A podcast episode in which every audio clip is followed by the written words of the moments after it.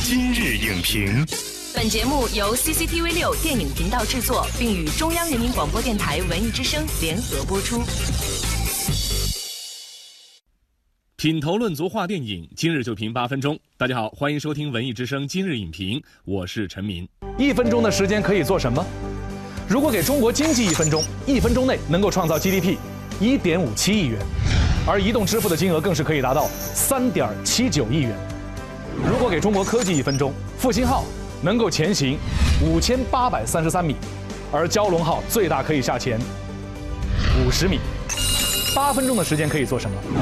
如果给中国体育八分钟，中国人可以呈现人与二十四个智能机器人的共舞，实现高科技与文化艺术的完美融合。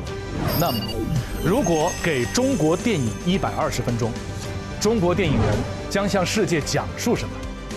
这份时代交给中国电影人的考卷，我们交给今天的答卷人——电影制片人陈芷希，为我们作答新时代下的中国要如何用电影做自我介绍。欢迎陈芷希做客今日影评。啊，主持人好，大家好。在今年的第十三届全国人民代表大会第一次会议和中国人民政治协商会议第十三届全国委员会第一次会议期间，文化自信是一直被不断强调的内容。所以呢，我们这个问卷第一题就是在新时代下哈，如果说要让你用电影作为一张名片来介绍中国的话，你会选哪些词儿印上去呢？这是一个选择题。我觉得我们现在其实有很多名片是我们自己认为已经走出去了的，比如说我们的共享单车、我们的高铁，在世界上我们其实都是一个非常先进的这样的一个水平和标准。但是作为电影而言，你让我去说名片，可能我觉得对于国外的人更多的了解的其实还是中国的功夫，比如说成龙大哥的功夫影片，还有一些比如说当年我们走出去的就是英雄这样的电影。但是呢，在这一次全国政协十三届一次会议文艺界别召开小组会议的时候呢，政协委员成龙提出说，动作片走出去不算走出去，你怎么理解他说的这句话呢？成龙大哥其实所讲的还是说，动作片的输出还是一种传统文化输出。那除了这种传统文化输出，我们现在能够输出给。国外观众的是一种什么样的内容？其实我们一直在思考的，和我们一直在努力的，就是如何用影像将新时代的中国和我们新时代的中国人能够带到全世界的面前。其实是我们接下来要走出去的一个重点。对于我们走出去，我觉得另外一个就是如何走出华人区，冲出华人区。现在我们所说华人在海外，差不多那个人数应该在六千万左右。像留学生啊，常住的就有两千五百万到三千万。那么如果我们的电影走出去了之后，我们有百分之十来看我们，可能就有三百万人群。那么其实这个基数已经不小了，但是它还是仅存在我们自己的这个氛围内。那我们希望如何什么时候能走出去？说不光是在海外的华人来看我们的电影，而是全世界的观众都能够来看我们的电影。这确实需要一个过程。是的。那下面是一个综述题。其实你也操刀过很多电影哈，尤其是作为这个制片人，你要构架一部怎样的电影，实际上呢是有一定的或者说很大的主导权的。嗯。当时在拍《泰囧》的时候，是原来就想的只是拍给中国的观众看，还是也想过，既然是泰囧嘛？那也要考虑到泰国观众，也许这部片子在泰国会受到很好的效果。说实话吗？说实话，说实话，就是那时候根本就没有考虑那么多，没有考虑那么多。那个时候只是在想说，我们能够让公中国观众喜欢的电影，如何在中国的本土市场去创造高票房。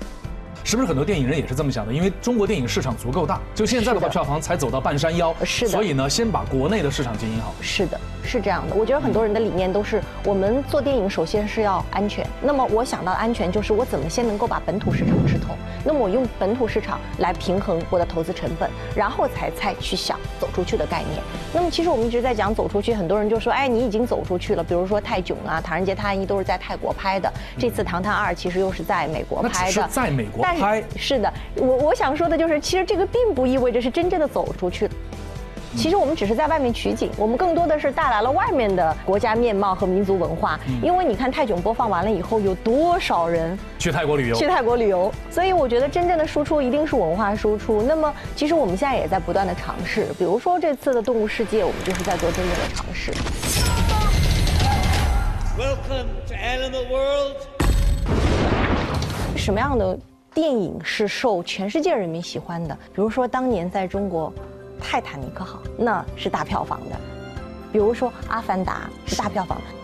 事实上，在中国来讲，这种情感故事很多呀。梁山伯与祝英台，其实我们有很多的题材可以拍，但是我们在讲那个情感的时候，不能够立足于中国本土观众所能够去感受的那种情感共鸣，而是要站在世界的角度，让所有人都能看到我们的那个情感共通性。对于我们走出去，我觉得情感共鸣是一方面，另外一个就是工业指标，我们如何能够达到未来工业指标越来越高，跟好莱坞接近？那么其实这个也是我们需要去解决的问题。对，就工业化的话，不仅仅是一个操作流程，它是一种意识。是的，就中国电影人都要建立这样的一种意识，让每一个工种更加职业的去对待自己手里的这份工作。其实我这次做《动物世界》的时候，我有一个特别强烈的感受，我们的那个视效总监其实都是拿过三个小金人的，然后他来了之后，我们就在跟他沟通我们的特效应该怎么做。那他其实的理念，我发现我们会发生很大的冲撞，很大的问题。比如说呢？比如说，我们通常无论是观众还是从业人员，很很多的时候我们认为特效越多就是特效大片，但是在好莱坞，比如说像呃前一阵我们在探讨《侏罗纪公园》的时候，他们就说，事实上有很多的恐龙，它的关节都是真实做出来的，因为画的永远没有真实做出来的拍出来的更真。所以在好莱坞，他们视效其实并不是建议说我有多大的特效量。而是我所有的特效量跟我真实实拍的结合在一起的时候，我让你看不出来什么是特效做的，什么是真实拍的，这个是他们的理念。所以我觉得可能很多层面上理念也是不同的。嗯，我们也要转变我们的思想，转变我们的理念。所以，我们用电影来进行对话的时候，是否需要寻找到一种新的对话方式呢？这是一道简答题。我们自己对我们自己的文化还是要自信起来，立足于项目本身，希望项目能够以它自身的姿态走出去。那我觉得其实这个东西应该是一个正向的。你比如说，为什么会那么关注奥运会？在奥运会上，大家会看到啊，中国已经是这样子了，新时代的中国，哎，它的面貌是什么样子的？其实有更多的时候，外国人汲取这样的信息的时候，其实很多层面上是负面的。那如何能够正向的去引导，正向的去输出？其实我们任重而道远。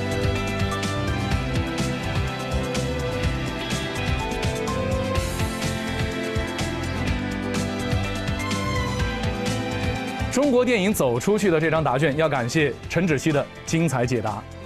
中国电影的走出之路仍然是漫漫修远。